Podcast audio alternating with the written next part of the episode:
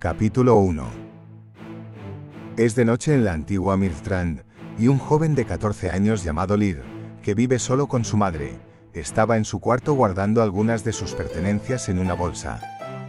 Planeaba fugarse del pueblo de Mirstrand en muy pocos días con su mejor amigo, el viejo Sugnar, un mago que lo ha estado entrenando por varios años en el arte de la guerra y la magia. Lir aún no ha mencionado nada a su madre de su pronto escape. Ambos quieren salir de viaje y ver el mundo que tienen afuera, y poder convertirse en héroes. Lir es un chico muy impulsivo y tiene una gran sed de venganza contra el guerrero que asesinó a su padre, pero tiene como tarea, asignada por Sugnar, aprender a controlar su ira y su recién descubierto poder. Habían asesinado al padre de Lir en la guerra hace unos años, un guerrero que se encuentra muy lejos de sus tierras. Ese guerrero era conocido como el Guerrero Rojo. Según dicen se baña con la sangre de sus enemigos y su padre no fue una excepción. La madre de Lir lloró durante mucho tiempo al ver que pasaban los días y su marido no llegaba a casa, hasta que un día le dieron la noticia de su defunción. Lir en ese entonces mucha impotencia sintió y juró vengarse del Guerrero Rojo. No quería otra cosa que vengar a su padre y convertirse en guerrero. Pero hay un inconveniente, Lir no es un fuerte guerrero ni un estratega de guerra, ni muy inteligente tampoco, pero muy obstinado es su pensamiento de venganza, aunque su madre no tiene el dinero ni el oro o plata para poder pagarle un maestro de espadas o peleador. Pero eso no es un impedimento para Lir para intentar convertirse en un guerrero famoso. Hasta el día que conoció al viejo Sugnar el mago. Nadie sabe cómo fue que llegaron los Magnar a las tierras de Miltran, lo que sí saben es que tienen miles de años de existir, más que los humanos mismos. Aunque no son muy queridos, ya que hay canciones y poemas que hablan de la maldad de su magia y de sus poderes oscuros, aunque también había magia blanca, pero las personas tienden a olvidar lo bueno y pensar solamente en lo malo. Lir, quien es conocido como Lir de Mirtran, se hizo amigo de Sugnar luego de que éste lo defendiera de unos bravucones que se estaban burlando de él por no saber pelear. Sugnar sintió horrible al ver cómo lo molestaban y pensó que Lir es muy parecido a su hijo pequeño, y les trató de dar una lección. Los hizo volar por los aires y después chamuscó sus vestimentas, los amenazó de un castigo peor si hablaban con los guardias, y los jóvenes se fueron llorando y corrieron desnudos por los grandes campos de Mirtran. Lir después entró en una gran cólera al sentirse impotente contra aquellos bravucones, y de la furia le sucedió algo muy extraño algo que ni Sugnar podía comprender. Los ojos de Lir se tornaron blancos y en su cuerpo se empezaron a formar varias letras azules en un lenguaje que ni Sugnar comprendía, parecían tatuajes, su cabello negro pasó a ponerse de un color blanco, Lir se encolerizaba más y sus músculos crecían, y lanzó un grito demencial que lo hizo crecer de altura por unos cuantos centímetros, pero a los pocos segundos cayó al suelo desmayado. Sugnar extrañado, tomó en brazos a y se lo llevó a su hogar para cuidarlo y que no le roben sus pertenencias. El hogar de Sumnar es pequeño, parece un iglú, aunque se vive muy cómodo. La puerta de su hogar es de un color café, se abre sola sintiendo la aproximación de Sumnar o de su hijo, y cualquier otra forma no es posible de abrir y es imposible de derribar. Casi todas las paredes de su hogar son de un color café agudo y están repletas las paredes de dibujos de su tierra y representaciones de sus antepasados. Lo que más ama Sugnar, aparte de su familia, son los campos, los bosques, la naturaleza, y se puede notar en su hogar ya que tiene montones de ventanas para poder admirar la naturaleza. De afuera hacia adentro no se logra ver nada de la casa. Su casa consta de una sala modesta, y una cocina y cuatro habitaciones, una que compartía con su difunta esposa, la cual, aunque es pequeña, es muy cómoda, con una gran ventana y varios libreros que contenían algunos libros y escritos de sus ancestros, los cuales, según Sugnar, son tan importantes como el universo mismo. La habitación de su hijo pequeño solo era para él, otra donde guardaba herramientas y bastones mágicos, y la otra, una que casi nunca abría, contenía recuerdos de su difunta esposa, pero no podía deshacerse de esos recuerdos, le costaba mucho, también habían algunos dibujos y mapas de toda la Tierra y representaciones de los Magnar antiguos. El mapa más grande que se había dibujado representando a la perfección toda la Tierra fue dibujado por un antiguo Magnar, indicaba todos los continentes existentes. Los humanos no lo creen que existan tantos, con sus cuevas y algún que otro secreto, aunque los humanos discordaban de ese mapa, ya que creían que no había nada más de las islas Nalfrat. Pero Sugnar sabía que sí, y se moría de ganas por poder recorrer toda la Tierra y descubrir todos sus secretos. Era uno de sus sueños más grandes salir a recorrer su mundo, vivir una aventura inolvidable, y lo haría con su mejor amigo, su hijo, una vez aprenda a dominar totalmente la magia y su inteligencia sea mayor. Tenía otro sueño acabar con todo el mal, pero eso está todavía muy lejos de poderse cumplir.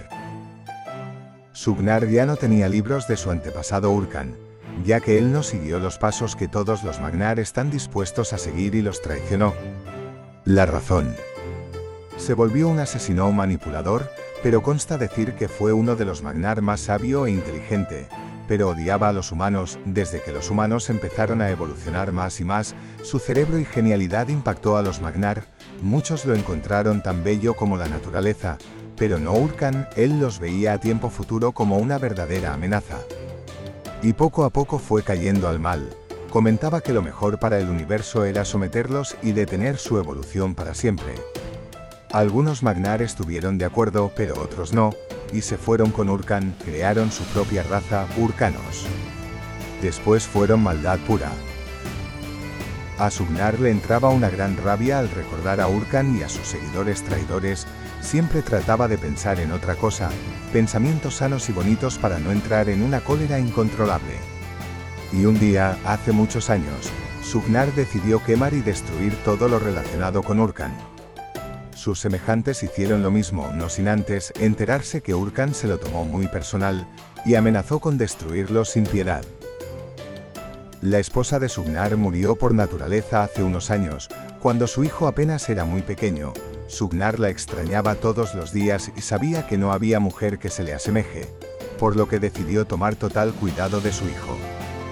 Sabía que su esposa aparecerá en la pirámide de Tembris, pero para eso serían muchísimos años, y ella ya no lo recordará, será tan solo un bebé Magnar. El cuarto del hijo de Sugnar era poquito más grande, no tenía libros pesados y aburridos como los de su padre, eran de una comprensión mucho más fácil, y no eran tan largos. Minutos después Lee recobró la conciencia, pero no pudo recordar nada de lo sucedido, salvo de que Sugnar lo había defendido. Y este último decidió cuestionarlo por la escena que había visto, pero sin excederse en sus preguntas. ¿Dónde estoy? Tranquilo, estás en mi hogar, estás en buenas manos. Ya antes te había sucedido algo parecido, joven. No sé de qué me habla, señor. ¿Eres un magnar o urcano? No que yo sepa. Es tan extraño. No recuerdas nada de lo sucedido. No. Solo recuerdo que usted me defendió. Será buena idea si le cuento lo que vi. Había meditado por varios segundos esa pregunta después de la extraña reacción del joven al no acordarse de nada. Me arriesgaré y le contaré todo lo que vi. Te contaré lo que vi. Fue unos segundos después de que los maleantes se fueran corriendo. Te enojaste y mucho y en tu cuerpo se empezaron a mostrar varias letras azules en un idioma que yo no conozco. Te puedo asegurar que esa lengua no es de este mundo. Lear mostró una cara un poco asustada y lo interrumpió. ¿De qué habla, señor? Hablo de que nunca vi jamás en mis largos años de vida había visto semejante espectáculo como aquel. No interrumpas, joven, porque te contaré a todo detalle lo que vi. Lira sintió extrañado. Después de que aparecieron esas letras en color azul, las cuales se marcaron por todo tu cuerpo, parecían tatuajes simbólicos. No sé si es obra de los dioses, no sé, pero después tus músculos crecieron y te empezaste a hacer más grande, y después te desmayaste. Todo eso pasó. No recuerdo nada. Es extraño. Muy extraño. Nunca te había pasado. No que yo recuerde, señor. No me llame señor. El viejo lanzó una pequeña risa, me hace sentir viejo, mi apariencia es vieja, sí lo sé, pero aún soy muy joven aún para ser un magnar. Llámame Sugnar. ¿Cuál es tu nombre, joven? Soy Lir. Tengo 12 años. Comprendo. ¿Te importaría contarme algo acerca de ti o de tus padres, Lir? No hables con extraños, le mencionaban sus padres casi siempre que salía de la casa. Pero Lir decía en su cabeza que le debía algo a Sugnar por haberlo salvado, pero trató de no contar muchos detalles a aquel desconocido mago. Le contó parte de su historia, pero haciendo énfasis en que vengaría algún día la muerte de su padre y de la sed de venganza que carga en sus pensamientos.